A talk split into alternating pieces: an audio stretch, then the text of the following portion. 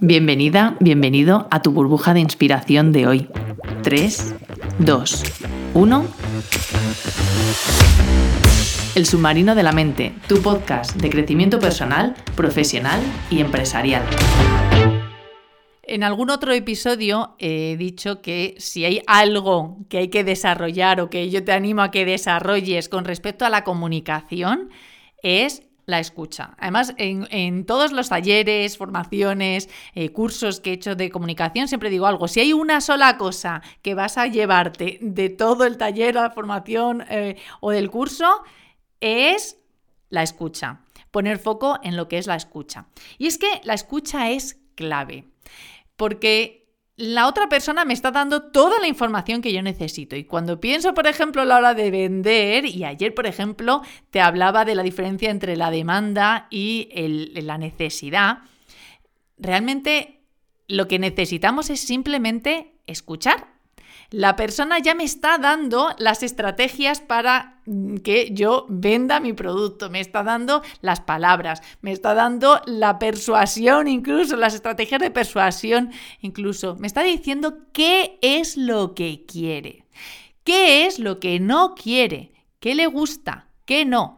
Yo necesito escuchar lo que me está diciendo, porque muchas veces, sobre todo cuando emprendemos y tenemos un, o emprendemos, tenemos un negocio y tenemos una visión muy clara de, qué es lo que yo quiero hacer y además visualizo cuál es, cómo yo creo que tengo que, dar mi servicio o tiene que ser mi producto, etcétera. Cuando tengo tan claro, hay veces que corremos el riesgo y pasa muy a menudo, en mi experiencia con, con clientes, es que nos quedamos enganchados y enganchadas en ese ideal, en esa idea que nosotros tenemos, que nosotras tenemos.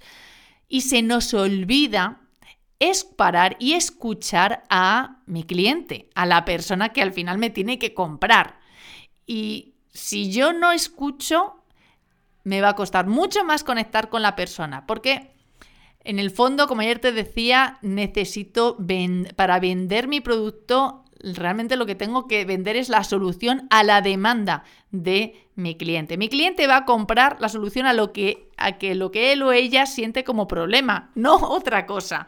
Yo le puedo decir, te voy a transformar la vida o te voy a ayudar a que transformes eh, la forma en la que vives tu negocio, a que transformes tu visión o tu mentalidad, etcétera. Pero eso se queda en el aire porque en realidad, la persona viene con una demanda, tiene un problema que siente, que a lo mejor a mí me puede parecer que ese no es el problema, pero viene con un problema que siente, con su demanda, y lo que quiere es la solución a su problema, a lo que siente que es su problema. Entonces, necesito enfocarlo en ello, en ese problema.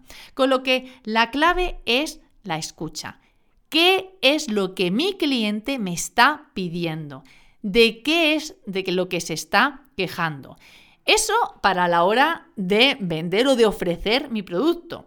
Ahora, segundo, cuando yo tengo ya clientes y me están eh, ya han experimentado mi servicio, mi producto, de aquí que sea tan importante el feedback. Necesito escuchar qué es lo que mis clientes me dicen. Luego lo analizo y veo cómo, qué, sí o qué no puede tener razón o no y el contexto.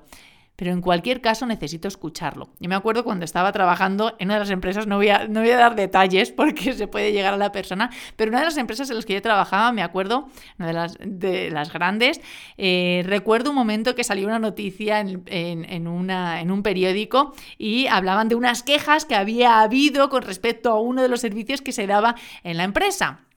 Y claro, yo cuando lo leímos ahí en el departamento, pues nos echamos las manos a la cabeza, porque podría ser más real o menos, pero en cualquier caso era una información que se tenía que tener en cuenta, al menos analizar de dónde venía.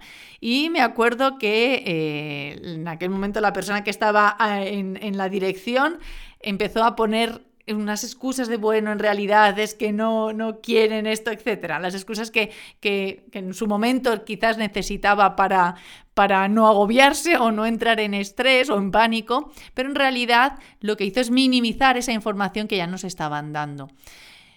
Y eso, el problema es que cuando hay una información y hay personas, clientes que nos están dando un feedback y que nos están diciendo algo, necesitamos escucharlo, porque esa información, tanto para los clientes potenciales, para a la hora de vender, como en los clientes que ya hemos tenido a la hora de optimizar y mejorar nuestros productos, necesitamos escucharlo. Entonces, yo te pregunto, eh, y te animo a que te reflexiones, ¿qué eh, mm, protocolos, procedimientos, estrategias tienes para recabar y escuchar esa información?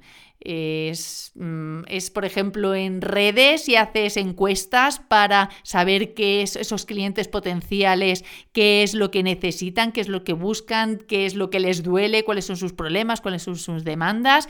Son en tu, por ejemplo, si tienes una newsletter, haces algunas em, campañas para eh, saber cuál es, qué es lo que quieren o no, qué necesitan, qué fórmulas tienes para recibir información y escuchar a tus clientes potenciales. Y luego, qué fórmulas tienes y procedimientos tienes para escuchar a tus clientes presentes o pasados. Es decir, tienes formularios de feedback, tienes eh, después del servicio les mandas un cuestionario, les preguntas directamente qué fórmulas tienes para escuchar a tus clientes. Gracias por estar aquí. Y como siempre recuerda, la vida es la suma de todas tus decisiones, que bien dijera Albert Camus. ¿Qué vas a hacer hoy?